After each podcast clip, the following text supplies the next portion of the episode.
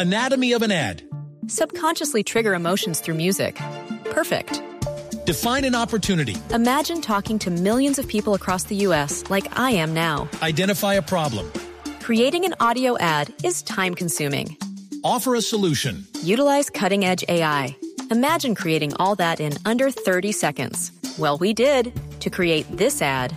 To learn more about AI in the audio industry, download the white paper from audiostack.ai.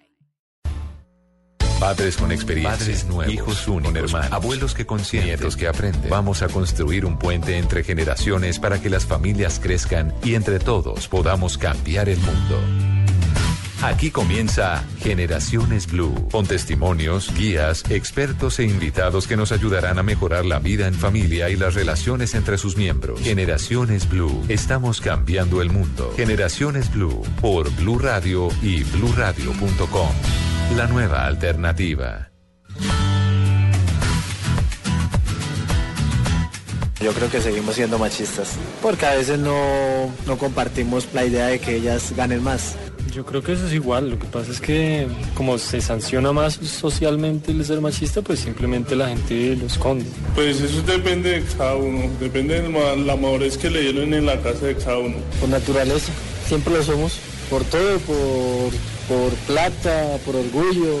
Tal vez sí, porque las mujeres los han llevado a eso. Porque ellas siempre es el cuento de la liberación femenina, el cabello corto, el pantalón, los tenis. Pero en el momento de que hay que pagar, toda esa teoría desaparece. Sí, todavía existe mucho machismo. Yo creo que depende del nivel cultural que tenga la familia o la gente. Claro, todavía. En las ciudades un poco menos que en los pueblos. O se ha mejorado en esa distancia que, se, que había donde las mujeres siempre estaban en la casa, cuidando a los niños. Ahora las mujeres trabajan, tienen muy buenos puestos, son luchadoras y eso me parece muy bueno.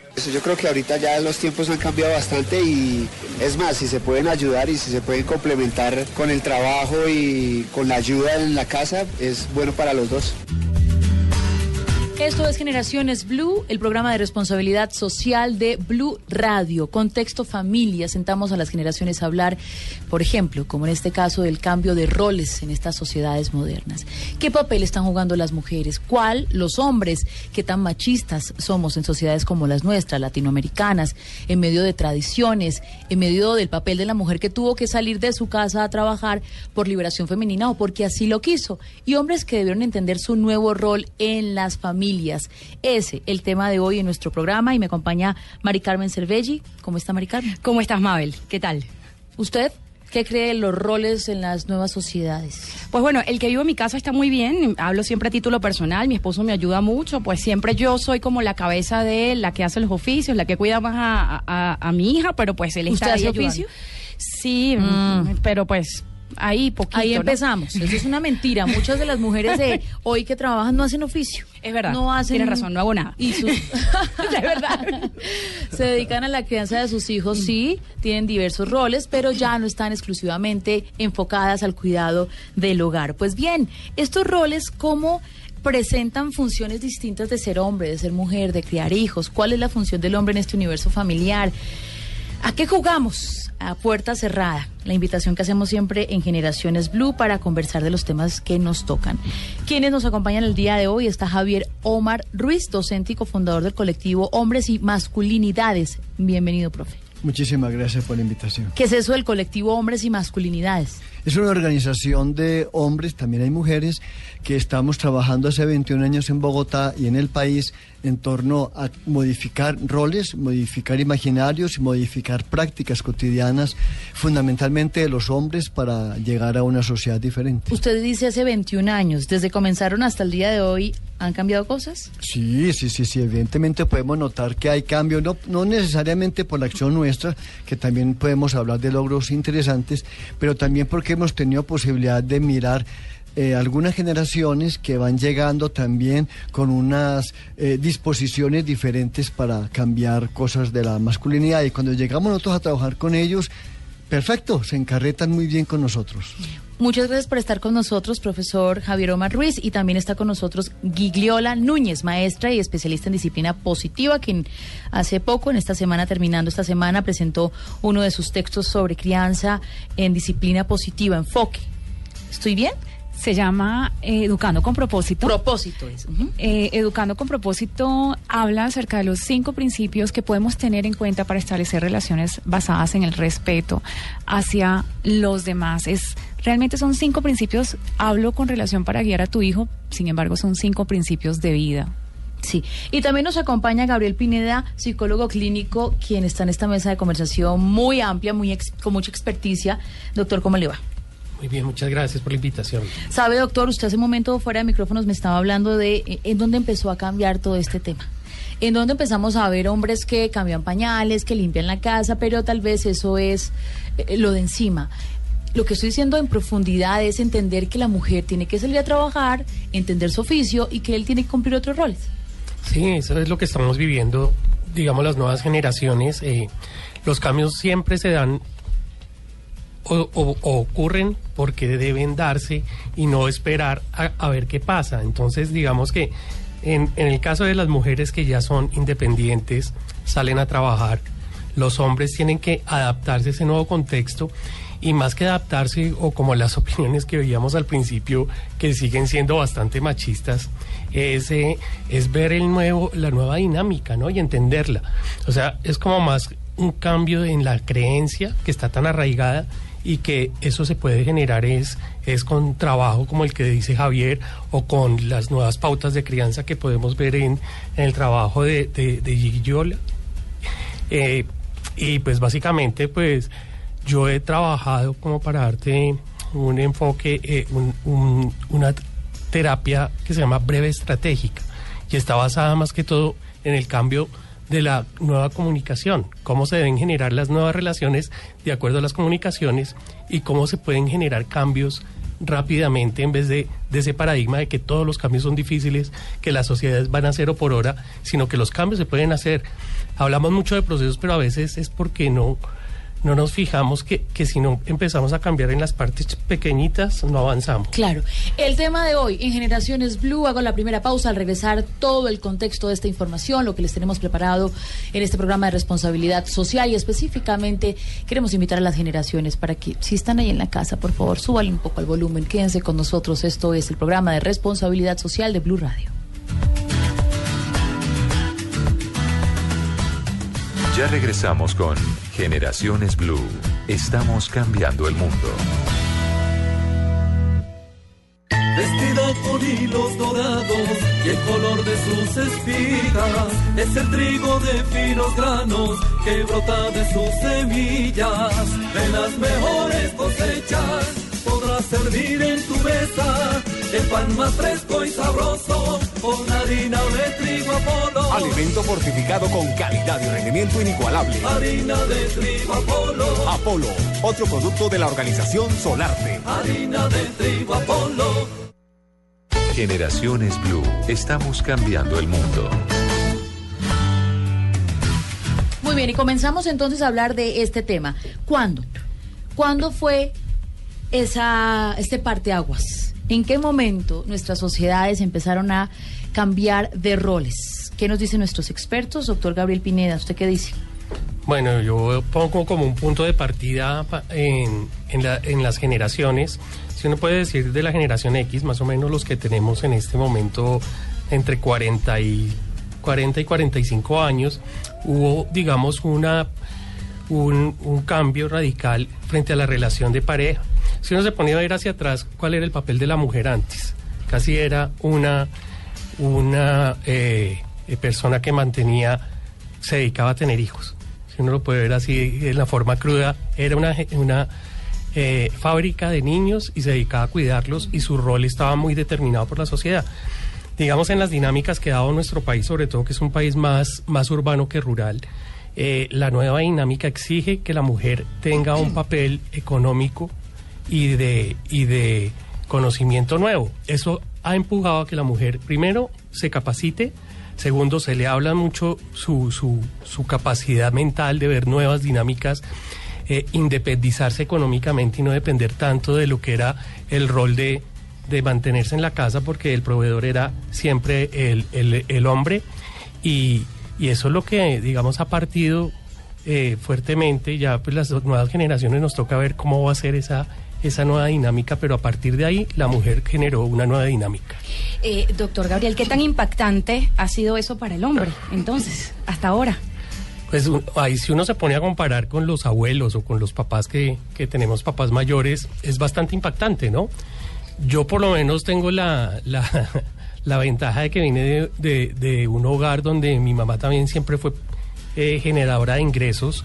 Entonces, desde mi punto de vista, para mí siempre fue normal, pero si uno se pone a ver desde los estudios, la gente que ha trabajado más a nivel de, de, con sociedades distintas, diferentes, eh, eh, digamos, estratos, uno puede ver que ese, ese sí ha sido un cambio que, que ha generado una brecha importante. Si tú le preguntas a la gente eh, mucho mayor, o sea, los de la generación de los baby boomers, o sea, de la posguerra y todos estos, vas a ver que no van a aceptar muy fácilmente ese nuevo rol de la mujer.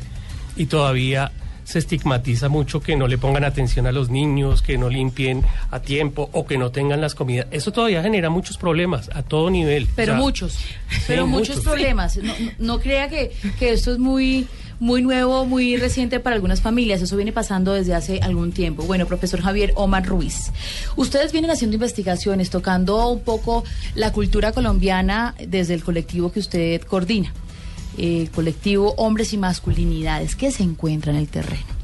¿Qué tipo de colombiano o colombiana en este tema de los roles? encontramos hombres de todos los de todas las posibilidades de ser hombres. No hay un único modelo, hay si se quiere en la cultura instalada un común denominador, un imaginario común denominador de que en general los hombres colombianos somos machistas. Pero ya en la práctica encontramos que aún en las distintas regiones donde se decían, uy, que va a trabajar en Bucaramanga, no, esos santanderianos son tenaces, que los costeños peores todavía, que los países ni se diga, y la verdad hemos encontrado que por un lado, muchos hombres, por razones generacionales, han tomado distancia frente al modelo más patriarcal, si se quiere, o más tradicional. Entonces, se encuentran unos jóvenes muy dispuestos y muy abiertos para esa posibilidad.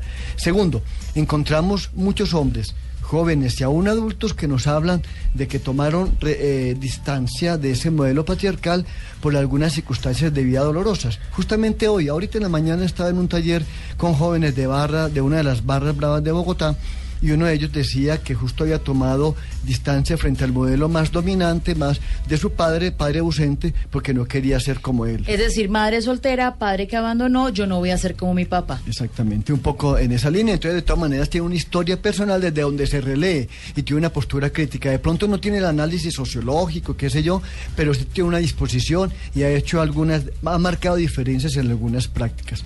Y tercero, encontramos hombres que de una manera ya deliberada, que porque entienden que deben empezar a hacer a hacer prácticas diferentes por conciencia, por decisión política, si se quiere, por decisión ideológica, lo vienen haciendo. Usted dice prácticas diferentes. ¿Qué prácticas? Un hombre antes, por ejemplo, no cambiaba un pañal.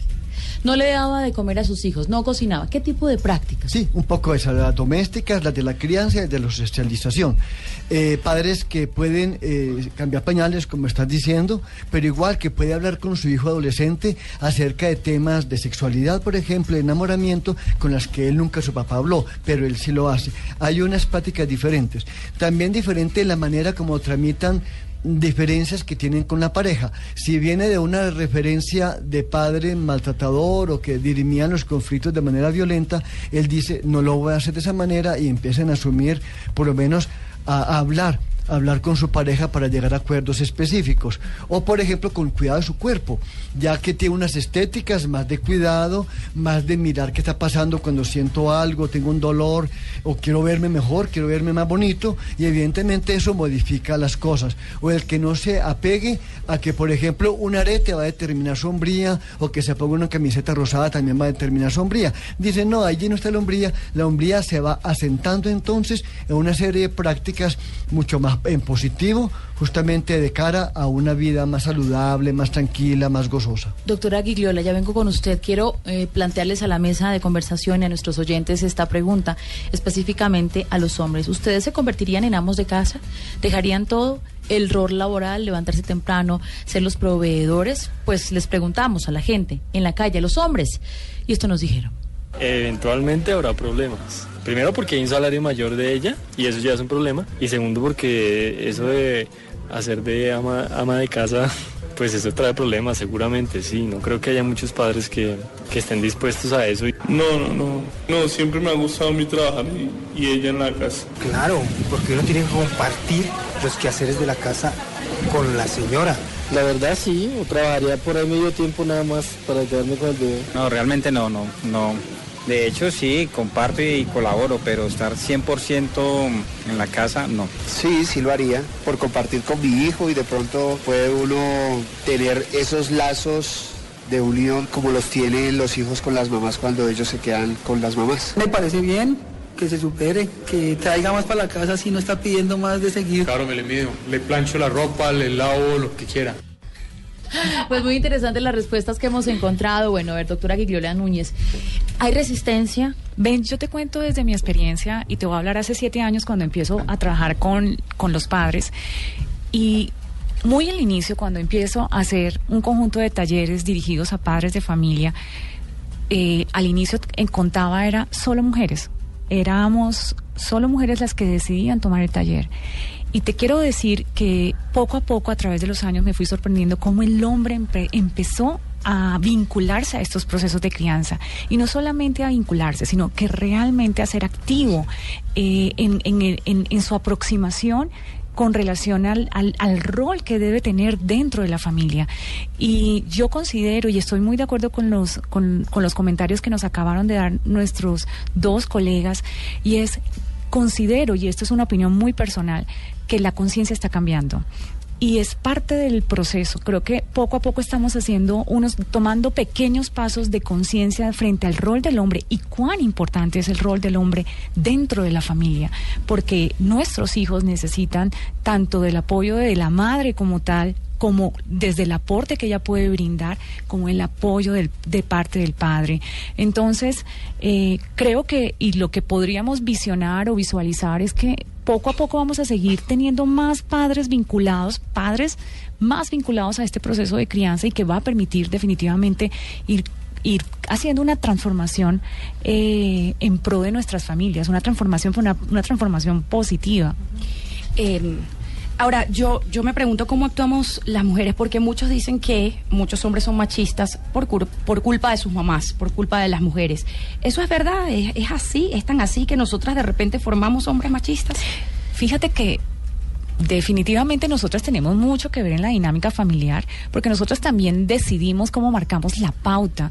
Eh, y más allá de pronto de nosotras tener parte de responsabilidad, que seguro la tenemos, eh, siempre también habrá el poder de decisión del hombre de tomar una, una aproximación distinta, ¿no? Entonces, sí considero que la, la forma como nosotros manejamos nuestra dinámica y como anteriormente lo comentábamos, eh, era a veces ellos tienen la oportunidad de trabajar y nosotros de hacer cosas en casa. Y voy a hablar a nivel personal. Y en ocasiones el mismo, la necesidad de la mujer, en este caso mía, de tener el control, hace de que disminuya de pronto la, la- el aporte que en este... Tranquila, tranquila, doctora de todos, de todas, las de esta mesa. Usted nada más no. Nos encanta tener el control de los hijos, de, de la casa, de esas tareas que históricamente nos han pertenecido. Exactamente, y, y soltarlo pensé- pensamos que estamos dejando de cumplir nuestro rol, lo cual no es cierto, pero eso ya es un trabajo que cada una de nosotras como desde el lado de mujer tenemos que empezar a hacer y permitirle mayor eh, ac- actividad, mayor acción de a los hombres. Y mucho más hoy en día también como lo comentaba eh, Javier eh, de cómo el hombre ahora quiere realmente hacer parte y en ocasiones nosotras los bloqueamos. Entonces es eh, cómo de verdad empezamos a permitirle fluir ese, ese, esa, esa necesidad o más que una necesidad, ese interés de querer colaborar en la familia. ¿Mm? Claro, pero bueno, entonces aquí también se plantea una realidad ahora para las mujeres. Si bien las mujeres salimos a trabajar, los hombres empiezan a asumir otros roles distintos. ¿Cómo empezamos a contarles a nuestros hijos que los roles han cambiado? Y pueden hablar, podemos invitarlos a todos a conversar aquí sobre esto. ¿Cómo los invitamos? A decirles a nuestros hijos, no ahora, es que tú eres el que vas a proveer en tu, en tu casa, es que tú eres el macho. Es para que- eso te vas a casar. Es que tú puedes salir, pero tu hija no. Es que el plato más grande es para el, el hombre, no ve que él trabaja La pechuga más? de pollo es para ti y Y el boleto que, para la niña. que yo creo que más allá de tener una, una, un, un diálogo es el modelo. Creo que el modelo que estamos estableciendo va a ser fundamental para que ellos empiecen a tener una creencia distinta frente a cuál va a ser su rol real a futuro dentro de su familia. Pero a ver, insisto, por favor, profesor. Sí, nos eh, quería señalar que si bien el modelo de familia es muy importante, que las dinámicas de relación son las que están dando el ejemplo y dando el aprendizaje, también es bueno señalar aquí para no caer solamente en la responsabilidad de la mujer, con la pregunta que hubo ahora acerca de que las mujeres también son las que replican el modelo patriarcal o machista, es para indicar también que la socialización, no solamente la crianza, la socialización va teniendo un peso muy importante en la construcción de imaginarios y de prácticas. En ese sentido, por ejemplo, los medios de comunicación, las películas, la- los juegos, maquinitas y todo eso, vaya también conformando unos imaginarios de todo lo que son los roles que cumplimos los hombres y las mujeres. Puede que el papel de la mujer en su hogar sea bien bacano, bien chévere, pero a lo mejor queda en, en desventaja frente al peso que tiene también el resto de la cultura. Y allí empiezan los conflictos, porque el conflicto es yo a puerta cerrada he establecido esto en mi casa y para todos es normal, pero cuando socializo, como usted lo dice, pues la mujer es señalada, el hombre también es ridiculizado y los niños empiezan con las dudas. Bueno, a mí me gustaría como partir un poco desde, la, desde el aspecto cultural. No es tanto de decirle ahora esto va a cambiar, sino que como es dinámica la cultura se, se gestiona y se gestiona a partir del ejemplo. O sea, no es tanto normatizar y decir cómo se hacen las cosas, sino que el niño se va dando cuentas a partir de cómo se hacen las cosas en el hogar. Yo ahí tengo con una, con Javier, que me parece muy interesante el trabajo que hace, lo que dice, pues me llama la atención, que la pauta está cambiando, pero si uno quiere generar un cambio real, o sea, se puede dar, pero va a ser muy lento. Si no se hace con trabajos como lo que está haciendo Javier, o si no se empieza a impulsar ese cambio cultural a través de todos los medios de comunicación, de la misma escuela, donde haya cátedras. Yo soy un impulsador de la inteligencia emocional porque me parece que esa es el, la vertiente para cambiar lo que somos hoy en día. Y si uno Nosotros sabemos que es inteligencia emocional, los oyentes Sí. no. ¿Qué es inteligencia bueno, emocional? inteligencia emocional es primero el, autono- el autoconocimiento de sí mismo. No es tanto restringir las emociones, sino gestionarlas para lograr lo que uno quiere con esas emociones. Y si a partir del autoconocimiento de, de qué siento, de que cómo debo manejarme conmigo mismo, pues eso lo proyecto después hacia los demás. Y eso me hace ser una persona mucho más eh, eh, importante, no solamente intelectualmente, sino en la parte relacional, que es donde se concentran todos los conflictos. Por ejemplo, yo llevo a mi hija a unas clases de baile y hay puras niñas, es ballet específicamente. Y hay un niño. Yo tengo a mi hijo en clases de tenis y en clases de fútbol. Ahí está. Pero me llama la atención que pues Mi hay puras niñas y todas de tutú y por supuesto la clase de ballet, que es la cosa más femenina del mundo es la clase de ballet, pero hay un niño de dos años bailando ballet. Y todas las mamás lo miran como que si fuera un fenómeno extraño ¿Y y, ven a la a mamá la como mamá? y ven a la mamá como ah ¿por qué usted metió a su hijo en ballet? ¿qué está pasando ahí? nos llama mucho la atención eso Hay una película que se llama eh, Billy Elliot. Billy Elliot, que Es bellísima, hermosa. Y que explica esa, ese papel que también puede cumplir ese tipo de roles en la danza para con los hombres, sí que implique necesariamente Pero, pero, un determinante no, momento, orientación yo voy a ser sexual. mamá tradicional aquí. Uno, ¿cómo empieza a explicarle a sus hijos el tema de tú eres un hombre, tú eres una mujer, tema de género? O es que uno ya en la educación tiene que decirles, escoge tú. No, yo creo que... Y, y pueden darme palos si quieren, No. y la expresión tan directa y es, no, no, es que tú eres un hombre porque tú tienes un miembro masculino y tú eres una niña. Uno cómo entonces empieza a establecerle a sus niños, a su niño o a su niña, a los, los hombres les gustan los pantalones, a las niñas les gustan las faldas. Los niños no bailan ballet, Explíqueme, no sé. por favor, en temas puntuales, cómo les, cómo es estos nuevos roles o estas nuevas concepciones de ustedes los expertos debemos llevarlas a la casa. Digamos, en, en mi caso, yo con mi hija, tengo una hija, y justamente con ella más bien el criterio fue que fuera una, una persona feliz y que eh, en su dinámica de vida fuera escogiendo aquellas cosas que nutrían su estilo de vida como, como mujer, pero como mujer ser humano. Entonces ella juega fútbol, ella hace juegos de riesgo, pero igual ella pinta, escribe, pero igualmente ve películas, pero igualmente eh, se mueve en, en el mundo de lo femenino con mucha amplitud, igual que en lo que pareciera que son las prácticas masculinas. De tal manera de que ella, eh, un poco como que el criterio es fundamentalmente que sea un ser humano feliz. Perdón, profesor, pero las niñas la tenemos más fácil.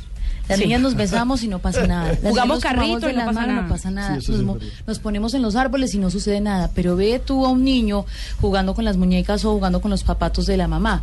Pues los papás empezando se ponen un poco nerviosos, le siguen las mamás, las abuelas y no es que ya lo está. Y en fin, toda toda la trama cultural que acompaña a la crianza, que acompaña a las familias. Pausa al regresar a un testimonio realmente interesante de un amo de casa que decidió que su esposo trabajara y él tranquilo y feliz en su hogar. Doctora Gigliola Núñez, gracias por estar con nosotros. Muchas gracias por la invitación y bueno, eh, como les decía, en el día eh, 3 de septiembre estaba dando una conferencia Educando con propósito y muchísimas gracias por permitirme este espacio y compartir con ustedes. Era muy interesante escuchar su punto de vista en formación de eh, familias y educación de propósito. La volvemos a invitar. Pausa, volvemos en instantes también nosotros. Ya regresamos con Generaciones Blue. Estamos cambiando el mundo. ¡Feliz cumpleaños, amiguitos! Blue Radio celebra su tercer aniversario con la nueva torta de Chocorramo. Porque es tu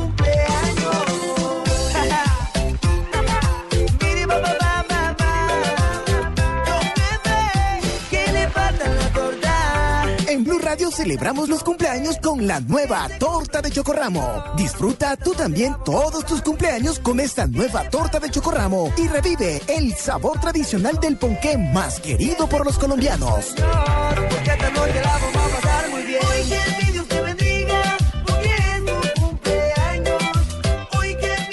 Estamos cambiando el mundo. Generaciones Blue.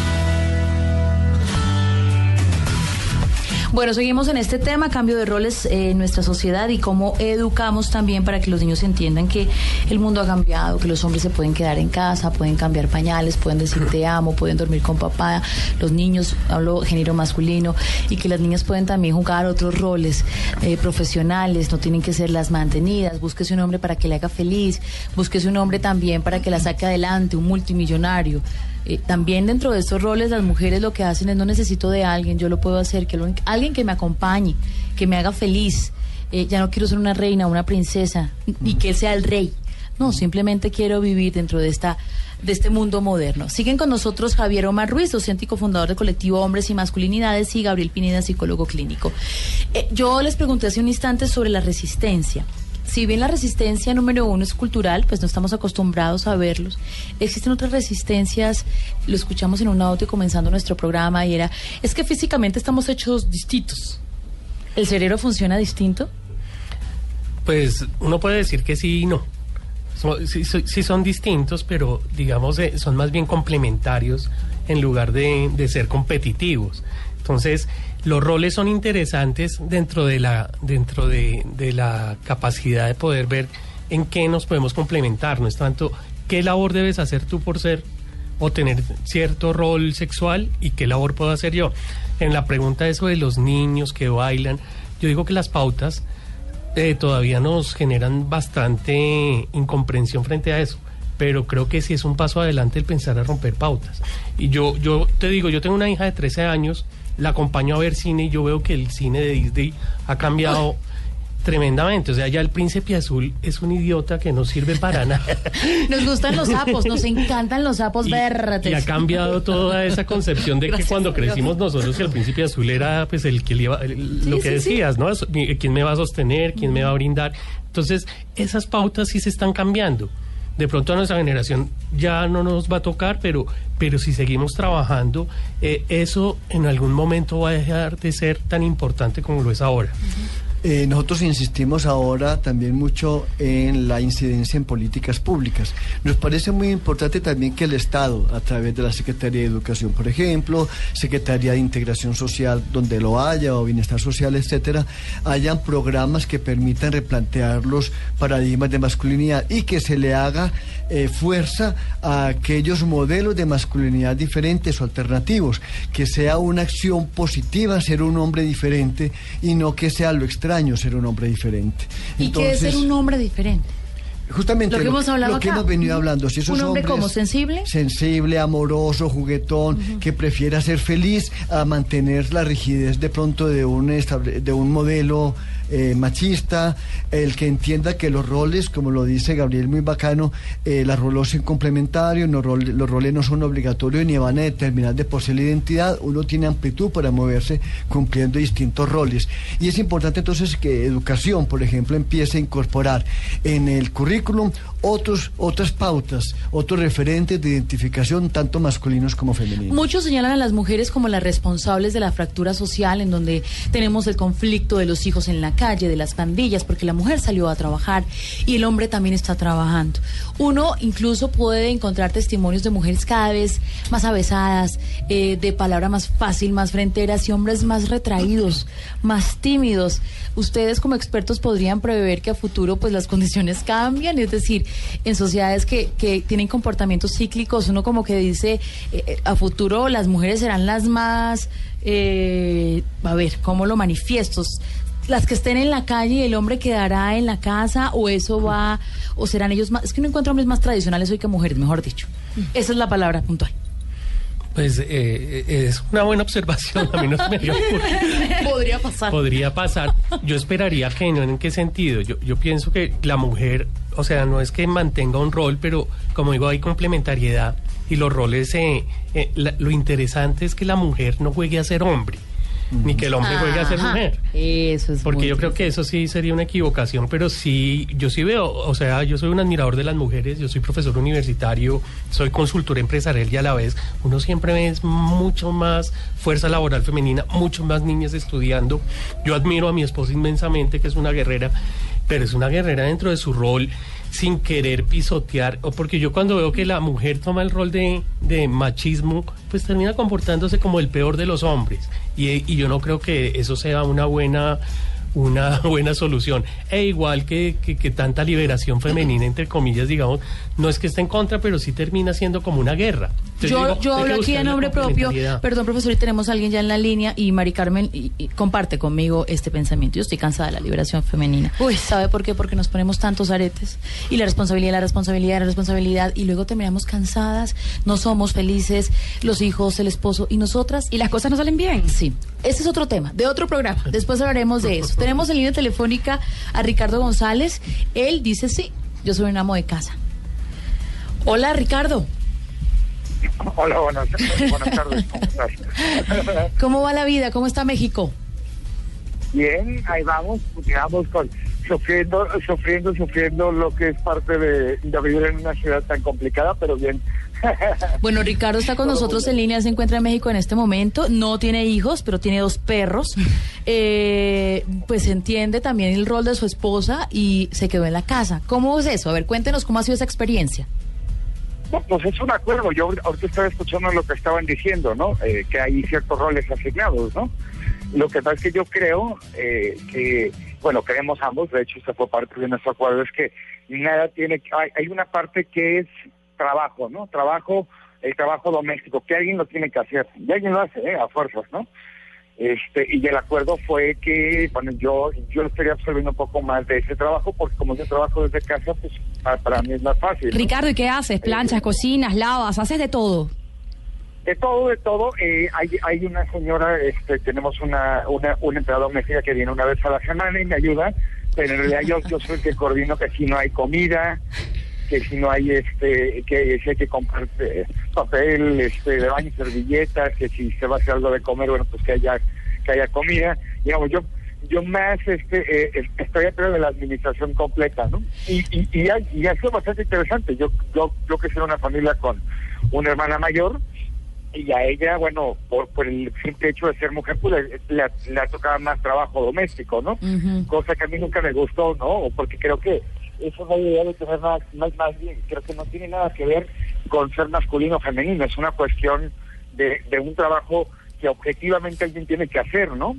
Pero bueno, usted hace Eh, parte de la sociedad latinoamericana, de la tierra de Pancho Villa. ¿Dónde quedó esa, esa sensibilidad, digamos, entre los amigos, esa masculinidad herida que para muchos hombres cuando aceptan que hacen esas tareas, pues les cuesta decirlo en público o contarle a sus pares, a sus amigos de siempre, de farra, de conversaciones?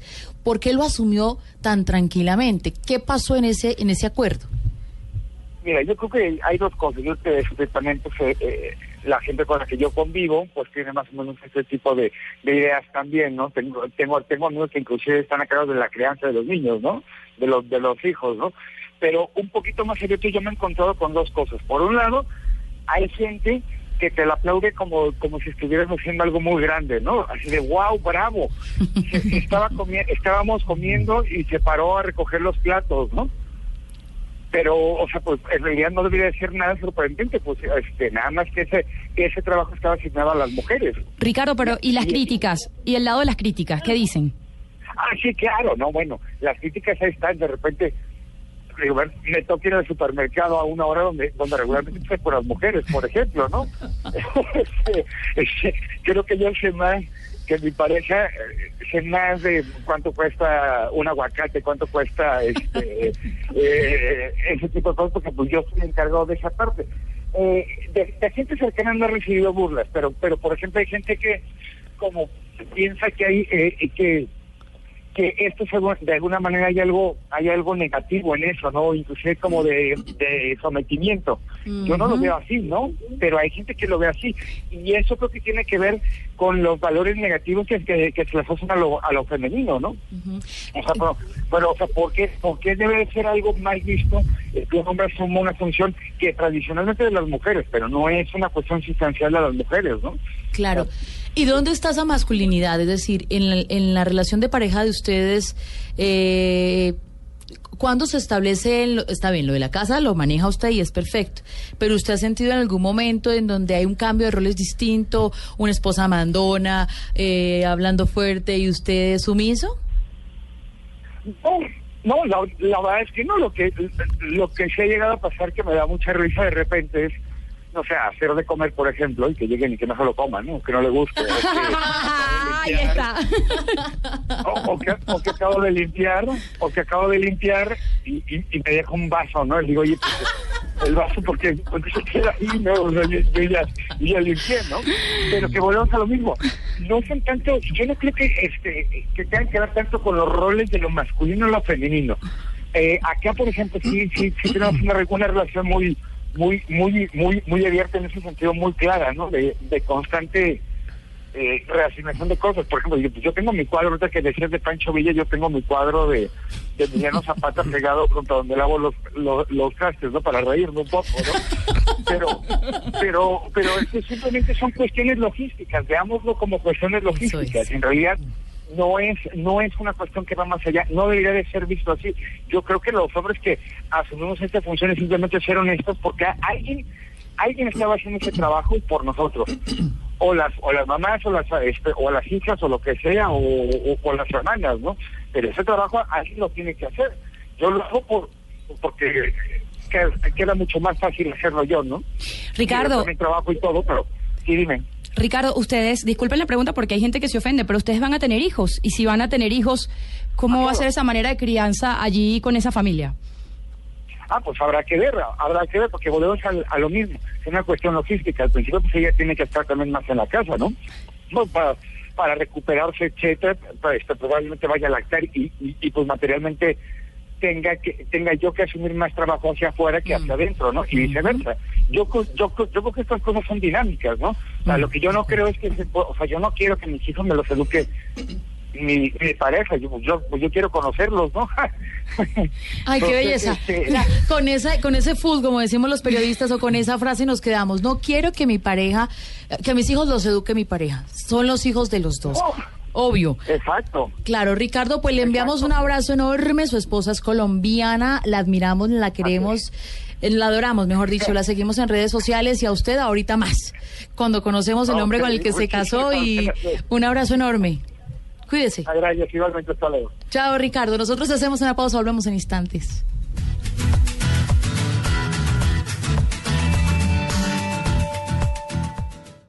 Ya regresamos con Generaciones Blue. Estamos cambiando el mundo. Les habla Humberto de la Calle, jefe del equipo negociador en el proceso de paz. Las voces de las víctimas son fundamentales para el gobierno. El punto que empezaremos a discutir en La Habana tendrá como base lo que digan las víctimas. No vamos a negociar sus derechos. Estamos listos para escucharlas. Participen. La paz es posible. Preparémonos para la paz. Gobierno de Colombia. Continuamos con Generaciones Blue. Estamos cambiando el mundo. Parte final de nuestro programa, el cambio de roles, los roles que se han modificado en nuestras sociedades donde el hombre cumple otras funciones, la mujer cumple otras funciones, cómo educamos también para que nuestros hijos entiendan que pues hacemos parte ya de un mundo distinto, que las abuelas, que las generaciones también se adapten a estas modificaciones. Por ejemplo, tenemos aquí algunas cifras de estudios que hemos encontrado sobre la situación de los roles y de los hombres, el papel de los hombres específicamente en Colombia. La situación es la siguiente. La última encuesta nacional del uso del tiempo libre del Departamento Nacional de Estadística DANE en Bogotá, por ejemplo, 2014. Las mujeres trabajan en labores del hogar el doble del tiempo que los hombres, mientras que ellas utilizan 7 horas 43 minutos del día para esas tareas. La población masculina solo registra 3 horas 39 minutos en promedio. ¿Otra cifra? Mari Carmen, ¿tiene usted por ahí? Sí, que un 12% de las mujeres dijo que distribuía el tiempo en la cocina, limpieza, lavado y planchado el 10.37% y el 73% restante lo dedicaba a atender a los hijos y otros asuntos de la casa, mientras los hombres preferían dedicarse más a labores de mantenimiento como limpieza del carro, jardinería, reparaciones, arreglos en la casa en un 15%, el cuidado de los hijos en un 12% y escuchen esto, el tiempo restante lo destinaban para actividades personales. Eh, es que tengo que ir a hablar con mis amigos, a jugar fútbol, tengo un partido importantísimo, yo trabajando con los hijos y todo. Muy bien, ¿no? Hay algo importante también que usted nos planteaba ahora, profesor, y es, eh, ojo, que esos temas son logísticos, pero los cambios culturales son más profundos. Sí, ciertamente porque puede ser relativamente mecánico que yo lave una taza, etcétera, y me quede allí. Y que con eso, como dice el entrevistador ahora, ay, todo el mundo, ¡ay! ¡Qué bacano! No, pues fue lo extraordinario. Que un hombre lave una taza es lo máximo. Yo creo que tenemos también que empezar a, a, a encontrar que más allá de lavar la taza, ¿qué está pasando también? Porque bien, yo puedo pasar por lavar la taza y no modificar nada más en mi concepto de sentirme como hombre, en mi concepto también de qué lugar ocupa la mujer. Solamente estoy cumpliendo una función mecánica que bien, me tocó hacerla y la hago. Eh, la apuesta sería que vamos un poco más allá. Está muy bien esas labores logísticas, cumplirlas y cumplirlas de una manera complementaria, equitativa, pero ir apostándole en términos de cultura a más allá. En cuanto al cuidado de los hijos, eh, nosotras las mujeres nos preocupamos muchísimo porque no estamos en la casa, porque no estamos tanto tiempo con nuestros hijos, las que trabajamos. Pero resulta que el papá llega y se queda con ellos. ¿Eso está bien? O sea, eh, eh, ¿tenemos que llegar a entender que eso también está bien, que se queden con el papá? Claro que está bien. Eh, yo quería como hacer como una crítica constructiva frente a las preguntas que se han hecho y fíjate que siempre estamos en un nivel de polaridad, ¿no? ¿Está bien o está mal? ¿Eres macho o eres hombre o eres mujer? el rol de lavar o el rol de producir. Y yo creo que, como decía Javier, los cambios culturales se crean es a partir de la divergencia, de generar alternativas y de salirnos un poco de, ese mapa de que somos solamente o esto o lo otro. Entonces, claro que está bien, y, yo soy un ejemplo de eso, porque yo, desde que tuve mi hija, de, decidí que yo quería participar en su, en su crianza y no ser un padre ausente. Y, fue una decisión de vida que agradezco, que, que, he compartido con mi esposa. A mí no, lo de lavar y eso, pues no lo turnamos. Y yo creo que lo de los oficios, como dice Javier, es de lo más fácil. ¿no? Eh, uno, si uno dice lavar roce rico, pues uno se lo goza. Eso es así de fácil, es una decisión. Pero entonces, ¿dónde estaría el cambio de rol? Es decir, ¿en dónde estaría la aceptación no ser solamente las tareas domésticas, sino en dónde estaría el gran cambio? No, yo creo que el gran cambio es en eso, en generar alternativas y, no, y, salirnos un poco de la polaridad y salir un poco de, dejar que los roles tan sexistas, porque están muy fijados, sino que hay una cantidad de, realidades hoy en día que los niños ya de pronto las ven más claramente que nosotros porque no están tan sesgados.